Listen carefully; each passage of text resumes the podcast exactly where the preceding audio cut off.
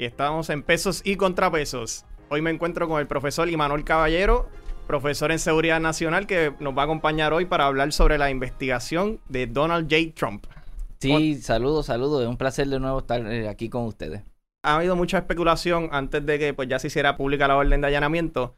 Muchos republicanos en el Congreso hablando de, ah, esto, esto, esto no, no es un precedente bueno, que el DOJ y el FBI pues están haciendo unos ataques políticos.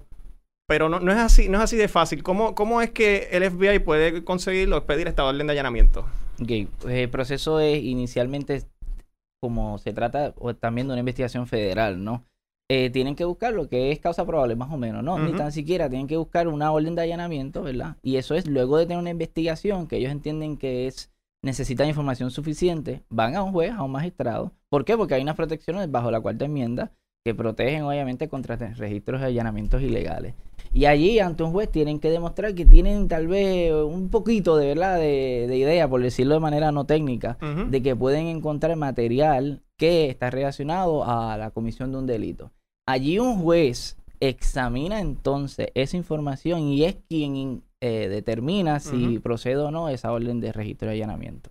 Que, no es poca cosa, porque vamos, esto llegó hasta Merrick Garland y él dijo que sí, que pues él, autorizó esto, pasó por el, por lo más alto del DOJ y después llegó a un juez que, aunque como usted bien dijo, lo que se necesita es causa probable, un juez federal entiende que está dando una orden para allanarle el hogar a un expresidente, que me imagino que la vara es un poco más alta definitivamente, ¿verdad? Por la persona que se trata, que es el presidente. Y, y, y de hecho, y nos estamos enfocando en cómo llegaron ya ante el juez. Sí. Pero antes de eso hubo una gran investigación, definitivamente, eh, que tienen que pasar muchos pasos, ¿no? Antes de demostrar eh, a un juez que, que, quieren allanar la casa de un expresidente. Esto ocurre también eh, muchísimo en casos de investigaciones, sobre todo que tienen que ver con registro de allanamiento de foráneos. Eh, bajo procesos estatutarios especiales como es el de, el FISA. En ocasiones es el mismo y solamente el secretario, lo que sería el secretario de Justicia en Puerto Rico, quien autoriza personalmente este tipo de, de, ¿verdad? de registro de allanamiento, ¿no? Para que sea presentado ante un juez. ¿Por qué? Por lo mismo, por proteger la pulcritud del proceso y que sea una persona responsable en el más alto rango de tomar esa, esa determinación definitivamente sensible. Y no, y no queremos salirnos mucho del tema porque sé que Donald Trump es una figura muy controversial, pero le quiero ya que trajo lo del FISA, este, trae, trae la colación que también pues hay, hay congresistas republicanos que se agarran de que cuando se hizo la investigación a Carter Page, el FISA pues fue un poco deficiente. Sí. Mira, a mí, y yo creo que no contesté tampoco tu pregunta anterior en términos de la reacción de, de, de algunos republicanos merece señalar algo. tal vez no podemos estar de acuerdo 100% en, en el señalamiento, porque tal vez de antemano, ¿no? Estamos predispuestos a decir, pues, cualquier señalamiento del Partido Republicano o de algunos miembros de, ese partido en defensa de Trump eh, puede ser, eh, pues, no sustentada, ¿no?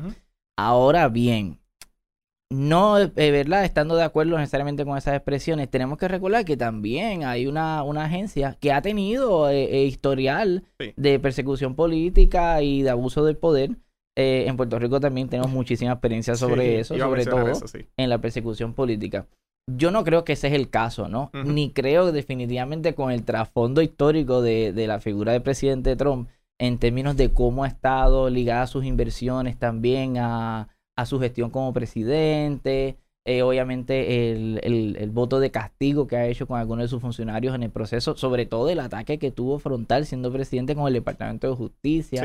Así que tiene un historial él mismo, ¿no? De, persecución política. Así que no coincido necesariamente con la expresión de, ¿verdad? de ciertas voces del Partido Republicano, pero merece señalar siempre que esas críticas hay que tenerlas también, ¿verdad? Delante de, de uno y analizarlas ponderadamente, porque hay historias de persecución. Yo creo que también el proceso de cómo se estuvo eh, revelando ¿no? la, orden de registro y allanamiento habla mucho de, cómo quiso manejar el caso del Departamento de Justicia. Inicialmente fue el Departamento de Justicia quien se mantuvo en silencio. Llegó a ejecutar una orden de registro y allanamiento contra un expresidente como Trump, que obviamente es una persona que eh, causa revuelo y sensacionalismo, ¿no? En, en, en puro secreto. Y el mismo equipo de Trump, incluso Trump, fue quien inicialmente confirmó la información. Eh, y no fue ¿verdad? el aparato público. Así que eso también habla un poco de cómo se quiso manejar el, el, proceso. Entonces, ¿qué es lo que ocurre? Y lo que ocurre es que inmediatamente, como ha sido un proceso en cierta manera secretivo, comienzan a sospechar. Porque la verdad es que nadie sabía oficialmente, solamente el Departamento de Justicia, a qué se debía esa orden de registro y allanamiento. Entonces tenemos que preguntarnos, ¿se debe a lo que se ha estado conversando en las vistas también, investigando los incidentes de, resurrección, eh, eh, de, insurrección en el Capitolio? ¿Se debe, por ejemplo, a, un proceso que tiene que ver con algunas investigaciones de, sus inversiones, que también se cree que se está investigando? ¿Se debe a qué? Y entonces ahí cuando se presenta la moción para que se publique la orden de registro y allanamiento, nos da un poco de luz, pero estamos sospechando todavía de a qué se debe esa investigación. Y entonces ahí nos damos cuenta de algunos estatutos que, se citan. Por ejemplo, el título 18 de US eh, Code 1519, eh, que tiene que ver con el manejo de documentos eh, que son confidenciales. El mismo, la misma sección 2071 y la 793. ¿De qué tratan eso? Pues cuando uno empieza a leer, ¿verdad? Un poco el, el, eh, el contenido de esa ley, tenemos que hacer un repaso mínimo de que los presidentes obviamente necesitan cuando ejercen su presidencia como parte inherente de sus poderes, ¿no? Eh, tener secreto. Y el mismo presidente Trump, como lo tenía Bush, como lo tenía Obama, tuvo definitivamente acceso a muchos documentos secretos. La pregunta es, ¿Qué pasa una vez el presidente deja de ser presidente? Pues hay unos procesos que usualmente se llevan a cabo con el Archivo Nacional en donde se entregan documentos, ¿no? ¿Por qué? Porque no queremos que exista eh, un expresidente que tenga unos documentos eh, extremadamente sensibles, como por ejemplo puede ser secretos de cómo se hace la bomba atómica. Eh, aunque suena gracioso, es una de las razones por la cual también se motivó a que exista un sistema de clasificación de documentos eh, secretos. Y entonces comenzamos, comenzamos a ver, cuando estamos leyendo el estatuto, de que se trata entonces de si, uno, si existían eh, documentos clasificados a manos de Trump en la casa de él cuando no es presidente y si esa, eh, ¿verdad? Esa, ese contenido de esa información él estaba autorizado a tenerla. Y comienza la pregunta ahí, ¿está autorizado o no está autorizado? Y añadiéndole a eso, a ver si, para que también pueda explicarle a las personas que nos están escuchando, hay, hay, hay material que, que con todo y que seas un expresidente, pues tú no tienes el poder de decir esto ya lo voy a declasificar. Eso es, eso es bien importante. Y entonces también el material que él pudiese tener ese poder para este, quitarle la clasificación de, confidencial, top secret o lo que sea, pues tiene que pasar por un proceso que no es como que yo salí de la Casa Blanca y todo ya puedo, puedo es público y puedo y podemos tenerlo. Correcto. Yo quiero ir un poquito para atrás, porque me gusta siempre los contextos.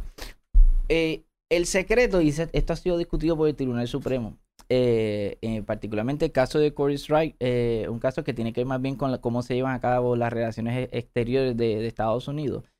Señala que uno es importantísimo el secreto y que el secreto es algo que el ejecutivo debe tener y puede tener primero para llevar a cabo algunas tareas del gobierno que solamente el ejecutivo es el que debe estar en posición de llevarlas a cabo, sobre todo cuando se trata de relaciones exteriores, que hay gran diferencia del poder ejecutivo.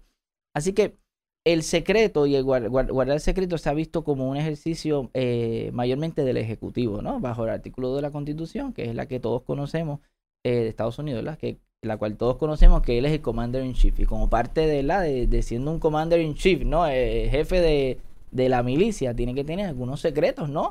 Para ver eh, cuándo se invade un país, o cómo reaccionar militarmente, o conocer el armamento de que se está trabajando. Ok. Y desde los tiempos de Truman, con la orden ejecutiva 10290, fue una de las primeras órdenes ejecutivas que comienza a crear un sistema de clasificación para ver qué documentos eh, deben ser llamados lo que hoy conocemos como top secret o clasificados nada más, ¿no? Hoy en día eso se regula también por una orden ejecutiva, si se dan cuenta, no necesariamente un estatuto, una ley, sino que orden ejecutiva es la que establece cómo se manejan eh, la mayoría de estos documentos. Y la vemos en la 13, la 13526. Esa se firmó también bajo la administración Obama.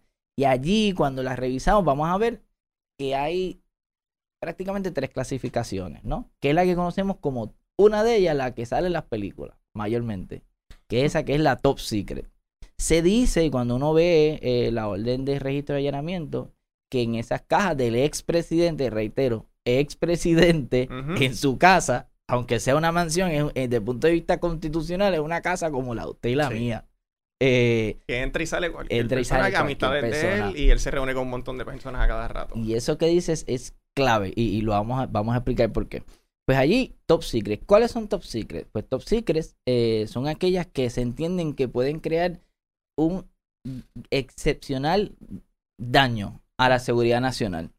Entonces, ¿qué significa eso? Excepcional daño es lo más, lo más protegido, ¿no? Eso tienen muy pocas eh, personas tienen acceso a información top secret. ¿Y cómo se otorga? Porque es importante también saber la génesis de lo que es. Incluso, ay, perdón, yo no sé si, si lo vas a, tocar ahora, que no sé si es esa, que incluso esa se tiene que verificar si, si uno quiere ver esos documentos en, en localizaciones particulares. Correcto, correcto. Top Secret, por ejemplo, pueden haber documentos que solamente se pueden eh, accesar en facilidades especiales, como nos dijeran a nosotros en los trabajos, este documento no se puede salir de aquí. Pues hay algunos documentos así. ¿Por qué? Porque pueden crear grave, excepcional, grave daño. Ese es el estándar de Top Secret. Y solamente eso lo puede autorizar, eh, según está eh, ¿verdad? establecida la orden ejecutiva, presidente, vicepresidente y algunos jefes de agencia. Hay otra que es la que es la que conocemos también como eh, secreta, ¿ves? que no es tan, tan importante, pero sigue siendo importante. También el estándar es cuánto daño a la seguridad nacional puede hacer. Y les pregunto, ¿por qué? Porque tenemos que pensar, como, como tú acabas de decir ahora mismo, tenemos una casa que tal vez no tiene los protocolos adecuados, que tiene una información que ya no es del presidente, y entonces, ¿qué se hace? En ese sentido, lo que se hace es inmediatamente le damos autorización solamente a personas que pueden manejar esa información, porque si cae en manos de personas extrañas, lo que pudiese pasar es un gran peligro. Y el ejemplo chisi, por decirlo de alguna manera, si nos damos cuenta, la primera orden ejecutiva se crea bajo Truman. Y bajo Truman estaba todavía este miedo a que se conociera que, por ejemplo, el secreto de la bomba atómica, ¿no? Estamos en tiempos en donde se habla de secretos de bombas atómicas. Pues lo que queremos es que eso no termine en otras manos. En otras manos. Y eso es lo que persigue, ¿no? los secretos. Uno de los estatutos que se están citando en la orden de allanamiento nos da una idea, más o menos, ¿no? De lo que, de lo que se quiere. ¿Y qué es lo que se quiere? Mira, vamos a ir a la, 7, a la sección 793D.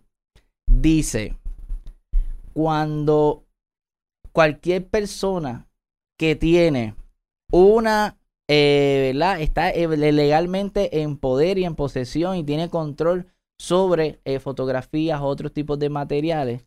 Pero, miren qué interesante, uno de los estatutos que se está citando para justificar el registro y orden de allanamiento que, ¿verdad? que provocó la, llegar a casa de Trump es aquella persona que de manera voluntaria entrega transmite o causa que se comunique información que le voy a llamar desde el punto de vista genérico eh, privilegiada. Sí, que posiblemente no está hablando solamente que, que la tiene en su posesión. Que no la, la, puede tener, la puede tener en su posesión, pero independientemente de su legalidad. Ok. Eh, de su legalidad. Eh, así que eso es una bien interesante. Eso es una bien interesante que yo tuviese en la mente inmediatamente ahora. Porque ¿Por qué? Porque entonces estamos diciendo que tiene que ver posiblemente con que no solamente si estaba legalmente o ilegalmente, ¿verdad? En la eh, en posesión, sino que qué hizo. Y entonces eso que, que, tú estás comentando ahorita, que es bien importante, es, ¿y si él permitió que hay personas que examinaran, los que examinaran eh, o no examinaran, ¿verdad? El, el, los documentos, pues puede haber ahí una violación. Así que lo que nos da, nos está dando un poco de idea esos estatutos que se citan sobre qué es lo que estaban persiguiendo, qué es lo que se estaba persiguiendo. Entonces, me, el, otro que, se cita más, allá del Espionage Act es el este, obstrucción. Y se comenta que esto tiene que ver con destrucción de documentos. Exactamente. Y tiene que ver también con, el manejo. eh, ya estaban saliendo rumorcitos de cómo es que, maneja él eh, los datos, ¿no? O, la información. ¿Por qué? Porque pudo haber destruido información. Sí. Eh, y no se sabe si, ¿verdad? Si intencionalmente o no, pero eso es parte de lo que sabremos en el momento, ¿no?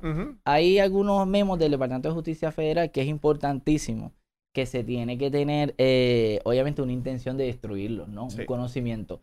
Pero, ¿por qué estamos hablando de esto? Porque cuando estamos examinando eh, los estatutos que se están citando y particularmente eh, las secciones que se están citando están bien relacionadas a uno, a que tienen que colaborar. Y no nos olvidemos los que nos están escuchando, que esto no vino de ayer.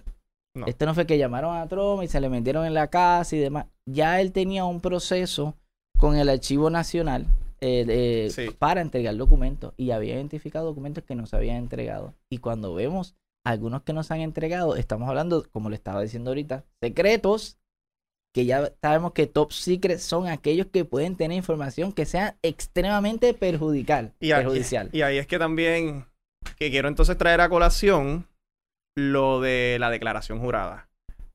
Eso obviamente, eso, eso no ha salido. Los republicanos ahora dicen, ok, ya tenemos la orden de allanamiento, pero quiero que me muestren la declaración jurada, que eso usted me corría en, el proceso, en la etapa que estamos en el proceso, pues eh, yo no, yo no entendería cómo van a enseñar esa declaración jurada. Pero eso, eso dicho, pues como usted bien menciona, ya había, ya había unas discusiones entre el Archivo Nacional y Donald Trump sobre ciertos documentos. Pero parece que una persona dentro de, del círculo interno del presidente o que trabaja allí, pues tuvo acceso a esos documentos porque ya no era que él no estaba cooperando con los documentos que el archivo creía que él tenía. Es que también se dieron cuenta que, espérate, este tiene otros documentos. Y eso tuvo que haber sido sobre una persona que estaba allá adentro y los vio. Eso, eso, eso, pues, pues yo no sé cómo de, interpretar eso todavía. sí, sí, pero... Pero sí, definitivamente es algo que, se, tendría que tener en la mente, ¿no? Eh, y, y, volviendo a la orden de registro de allanamiento, eh, los secretos son necesarios tenerlo. Eh, no se está condenando tener secretos, se está condenando el que no hubo cooperación suficiente para que se entregaran los documentos al archivo como se tenían que entregar y que hay información bastante privilegiada. Habían dicho inicialmente en algún momento que tenía que ver con asuntos de atómicos, por ejemplo. Yo quiero eh, ojo con eso, ¿verdad? Eso, es lo, que, eso. es lo que sale, se, se, está filtrando de gente anónima, no se sabe. Y ojo con eso, el proceso de desclasificación y manejo de información eh, o inteligencia que está relacionado a asuntos atómicos sí está regulado por unos estatutos bien particulares. Eh, que, se que se crearon con ese fin de proteger no incluso los secretos científicos, ¿no? Que es, ¿por qué lo, lo, lo, traigo? Porque es distinto a un proceso de desclasificación. Los procesos de clasificación también están regulados, no es como, como estábamos hablando ahorita. De, la presidencia ya, todo, todo el público me lo puedo llevar. Correcto. Así que, así que en el contexto de lo que estamos hablando y, y como me gusta hacer, ¿verdad? Cuando estamos acá, ¿qué ha pasado? Eh, estábamos un poquito a ciega de qué se trataba el registro de allanamiento. Cuando estamos leyendo la orden eh, que se publica, nos, nos, damos cuenta por los estatutos que se están eh, citando que obviamente está muy relacionado al manejo eh, de uso, el manejo de, información confidencial, lo vemos que hay cajas marcadas con confidencial o top secret, eh, que pueden haber eh, unas violaciones con repercusiones penales. ¿Por qué? Porque si voluntariamente o de alguna manera se quiso también ofrecer acceso a esos documentos que vamos a pensar que pueden costar miles de millones de dólares la información que está allí porque no sabemos de qué se trata pues obviamente puede levantar toda una investigación eh, criminal y que ahí había ya un antecedente anteriormente de que le habían dicho, tienes que entregar estos documentos. Así que no lo lograron a la buena, tuvieron que hacerlo a la mala con una orden de registro de allanamiento y ahora estamos viendo cuál es el próximo paso, qué va a estar pasando. Eh, así que eh, creo que es interesante lo que está ocurriendo. Y para, ¿verdad? para terminar, también quería que comentar sobre esta, esta actividad de estos grupos de derecha y cómo, cómo hemos visto la reacción de ellos en estas redes sociales. Vimos una persona que fue a unas instalaciones del FBI, que, que el FBI este, mató a la persona. ¿Y qué, qué, es lo que está pasando y cuál es el riesgo de seguridad nacional de que pues las personas ya con esta retórica de ciertos políticos pues no, no confíen en su agencia de, orden público. Yo creo que eh, merece repasar que hace apenas menos de un, mes y medio eh, uno de los últimos boletines del DHS, que es el Department of Homeland Security, que está encargado también de estar, eh, seguirle ¿no? la pista a los movimientos internos, quiero decir domésticos de Estados Unidos que afectan a la seguridad nacional. Se ha reiterado ya más de una ocasión hay grupos extremistas domésticos y mayormente blancos, supremacistas, y sobre todo que están alimentados por las teorías de conspiración y que ya están representando un peligro a la seguridad nacional de Estados Unidos. Así que lo que estamos diciendo es que estas expresiones que parecen enajenadas de cualquier contexto peligroso ya se están observando como un, un comportamiento peligroso. Y este, estos comentarios que me estás compartiendo posiblemente se puede interpretar como un llamado a llegar a cabo actos violentos. No solo eso. Hace muy poco, antes de entrar acá al programa, estaba eh, repasando algunas noticias. Y más allá de que el Departamento de Justicia, cuando solicitó que se conociera la orden de registro de allanamiento, uno de los medios conservadores, que es el Breitbart, estuvo, y que está muy alineado con, con, ¿verdad? con el trompismo, estuvo también publicando, eh, al parecer, documentos de la orden de registro de allanamiento, pero ah. también tenía información de quiénes eran esos agentes de la FBI que fueron. Que es muy parecido a las conductas que tal vez vemos anteriormente, sobre todo las que examinamos en la, insurrección del Capitolio, que él hace como que llamados al aire libre. Como que él no lo dice, pero lo dice porque él sabe que tiene unos seguidores muy, eh, muy violentos y y, y, muy que ellos, mismos, que ellos mismos dicen, y se ha, sabido a través de estas investigaciones después del comité de los seis y otras investigaciones del DOJ, que ellos dicen, nosotros lo vemos esperando cualquier señal. Exactamente. Y por eso Garland también tuvo que salir a la defensa, que Garland, el, el, secretario del Departamento de Justicia Federal, tuvo que salir a la defensa y decir, señores, estos son personas que están todos los días luchando por la patria, estos son los patrióticos para ya hacerle un llamado posiblemente a estos grupos que están atentado, atentando contra la seguridad de ellos, incluso personal, eh, para eh, no eh, calmarlo. Y, de, y, y, y, Jeffrey, además de eso, se pasó un mensaje a todas las estaciones de la FBI en Estados Unidos para que aumentaran la seguridad luego de estos incidentes también. Bueno, tenemos, tenemos a, a senadores como Marcos Rubio, este, tratando de hacer campaña sobre eso, que está en una campaña bastante este, pegada en, la Florida y está ahí con una retórica de que somos de que Estados Unidos es como Nicaragua o Venezuela como Cuba y cuando él se enteró de verdad que estaban dando los nombres de los agentes, incluso estaban dando la dirección del juez, él dice eso está mal y pero no para ahí, eh, eso está mal, pero vamos a recordar cuando pasó lo del caso de Dobbs versus Jackson mira lo que hicieron estos grupos de izquierda. estamos, es como diciendo, es even game, sin decirlo.